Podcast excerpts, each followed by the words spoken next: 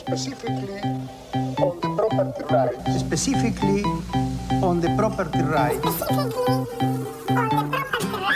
Fuerte al medio. La política, los medios y la comunicación pensada a contramano. Con Santiago Marino y Agustín Espada. 17 minutos pasan de las 2 de la tarde, seguimos en vivo en Eso que falta por FM La Tribu y esta semana Santi Marino y Agustín Espada no estarán en vivo, pero no podíamos perder la oportunidad de escucharlos también ellos dos en estos días en las que hubo novedades, en los que hubo novedades sobre uno de los temas que quizás vienen charlando bastante seguido del 2019 en este espacio que se llama Fuerte al Medio y es la fusión de Disney Fox en Argentina. Exactamente, justo esta semana andan los dos de viaje presentando. En Punta del Este. En Punta del Este. ¿Qué nivel? Exactamente. Eh, así que no están de cuerpo presente, pero no podíamos perdernos la oportunidad porque claramente es el tema que vienen siguiendo fuerte. Vamos a escuchar a Santi Marino entonces haciendo un breve raconto de esta historia de fusión y también de la novedad, que es lo que sucedió la semana pasada, porque la Comisión Nacional de Defensa de la Competencia le recomendó al secretario de Comercio, Roberto Feletti, dar el visto bueno al acuerdo con, eh, en el que Disney propone desprenderse de algunos activos claves para poder fusionarse con Fox Argentina. Escuchamos entonces a Santi Marino sobre una introducción, podríamos decir, sobre este tema. A ver. El mes de abril cierra finalmente con la resolución por parte de la Comisión Nacional de Defensa de la Competencia de recomendarle al secretario de Comercio, Roberto Feletti, avalar la expansión que Disney anunció en el año 2019 con la compra de los activos de Fox a nivel global y que en Argentina tenían un impacto muy significativo en el mercado de señales deportivas y de competencias deportivas a partir de la incorporación de todos los derechos de transmisiones que eran de Fox y a partir de la fusión pasaban a ser de Disney.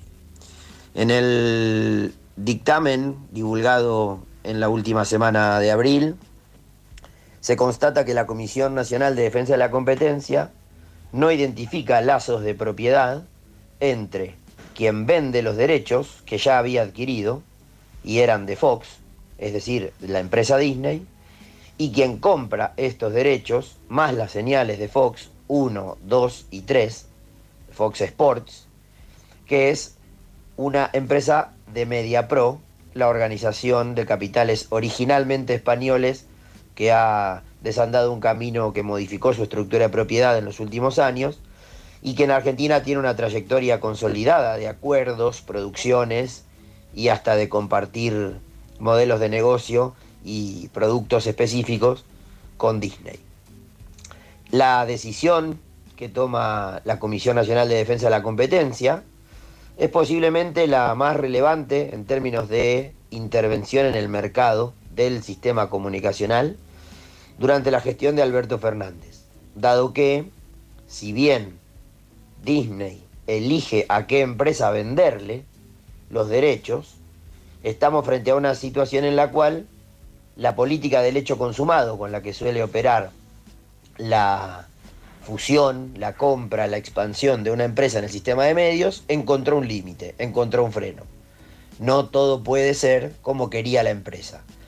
Pero esto no implica un límite exhaustivo en el sentido íntegro, dado que la empresa pudo elegir, o al menos eligió y consiguió el aval de que la Comisión Nacional de Defensa de la Competencia, de a quién le vendería esos activos, y lo que encuentra son manos amigas para esa transferencia manos amigas para esa transferencia. Entonces la pregunta es qué definiciones hay por parte del Estado en relación a este límite a la fusión de Disney y Fox. ¿A qué tenemos que estar atentas en los meses que siguen para entender qué es lo que sucederá? Escuchamos entonces a Santi Marino con algunas posibles respuestas.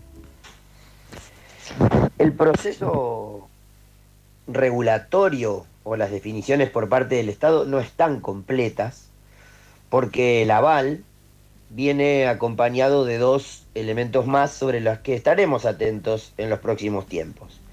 En primer lugar, en un plazo no mayor a seis meses, Disney tiene que adecuar la negociación que tenía con las cableras, con las empresas distribuidoras de señales de cable, para que no modifiquen las condiciones establecidas ahora que Fox Sports 1, 2 y 3 vuelven a vitalizarse, a tener sentido, a tener cierto valor, a partir de controlar los derechos de competencias tales como la Copa Libertadores, la Champions League, eh, peleas de boxeo, eh, competencias de lucha y lucha libre, torneos de tenis y una lista larga este, que incluye múltiples competencias deportivas. En segundo lugar, esta obligación de sublicenciatar, eh, es decir, de otorgar el permiso para explotar los derechos que Disney ya ha comprado hace tiempo, eh, será de cinco años. Cuando ese plazo se cumpla, Disney podría, por ejemplo, entrar a una compulsa para acceder a los derechos de transmisión de alguna de estas competencias, pero no podrá incluirlos en sus señales, en sus señales bien, hasta el año 2027, porque esos cinco años cuentan desde el momento en que es aprobada esta resolución. Santi Marino contaba recién a qué resoluciones hay que estar atentos en lo que sigue respecto a esta fusión de Fox Disney y a lo que decidan los organismos estatales competentes en esta materia. Otro plano que se abre es el de las OTT audiovisuales que usan Internet para generar contenidos al momento de ofrecer transmisiones deportivas. Ahí Santi Marino nos aclara un poco más este panorama.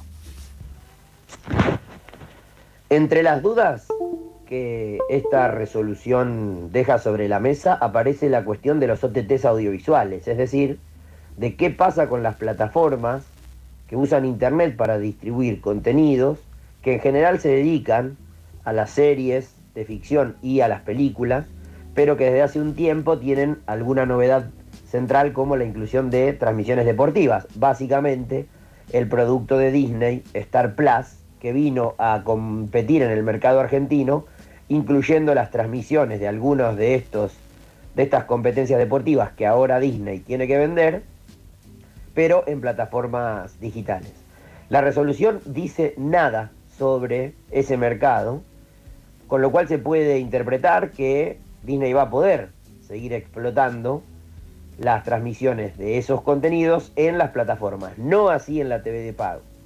Pero ahí habría que ver con qué equipos lo hará, qué desarrollos implementará y cuán atractivo se vuelve competir con esos derechos solo en el mercado de OTTs audiovisuales que necesita, por ejemplo, que se expanda Internet de buena calidad para que se consolide el, reemplazo del consumo tradicional de TV paga por el consumo eh, novedoso eh, en distintos dispositivos móviles o en un propio televisor, pero mediante ya una plataforma y no una señal de cable.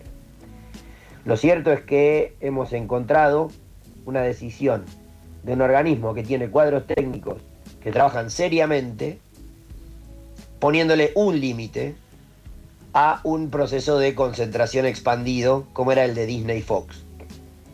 Resta por interpretar con el paso del tiempo si la lectura aplicada para establecer ese límite contempló la particularidad que tiene el mercado audiovisual y el sistema de medios para la democracia y el derecho a la información, o si la argumentación utilizada es estrictamente economicista, es decir, se contemplaron balances y posiciones dominantes solamente, o se complementó eso con lo que impacta en el sistema infocomunicacional, que haya un solo jugador eh, dueño de todo.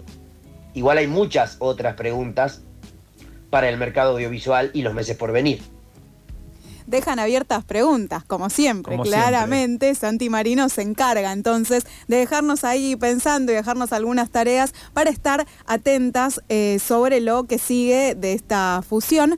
Volverán la semana que viene aquí en vivo y seguiremos este tema y otros de los que suelen analizar Santi Marino y Agustín Espada aquí en Fuerte al Medio.